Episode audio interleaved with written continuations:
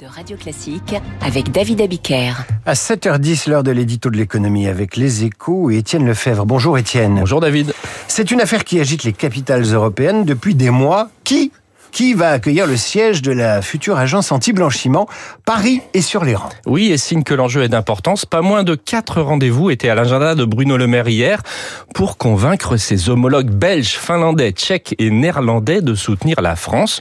On entre en effet dans la dernière ligne droite. Les 27 États membres doivent se mettre d'accord ce jeudi après des mois d'intense lobbying. L'enjeu, récupérer les 400 emplois de cette nouvelle agence de lutte contre le blanchiment et surtout l'écosystème juridique qui va avec. Alors, la France met en avant les synergies avec le groupe d'action financière sur le blanchiment, le GAFI, une organisation mondiale déjà présente à Paris, de même que l'autorité bancaire européenne.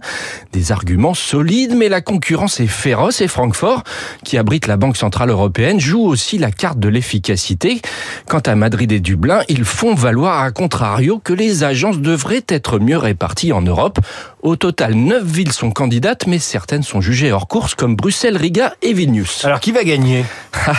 Paris, Francfort et Madrid sont les plus cités, mais je ne vais pas prendre de risque, David, car la procédure est très compliquée, le Parlement ayant obtenu cette fois un pouvoir de codécision. Il faut dire qu'en 2017, après le référendum sur le Brexit, la bataille homérique pour récupérer l'Agence européenne du médicament localisée à Londres s'était soldée par un tirage au sort entre Milan et Amsterdam au bénéfice de cette dernière et à la grande fureur de l'Italie cette fois-ci Outre les 27 voix des États, il y aura donc 27 voix issues des groupes du Parlement, ce qui ajoute une dimension politique à l'affaire, mais afin de garder la main, les États pourraient voter d'abord au sein du Conseil de l'Union européenne qui donnerait ensuite ces 27 suffrages à la seule ville arrivée en tête avant d'entamer le dialogue avec le Parlement.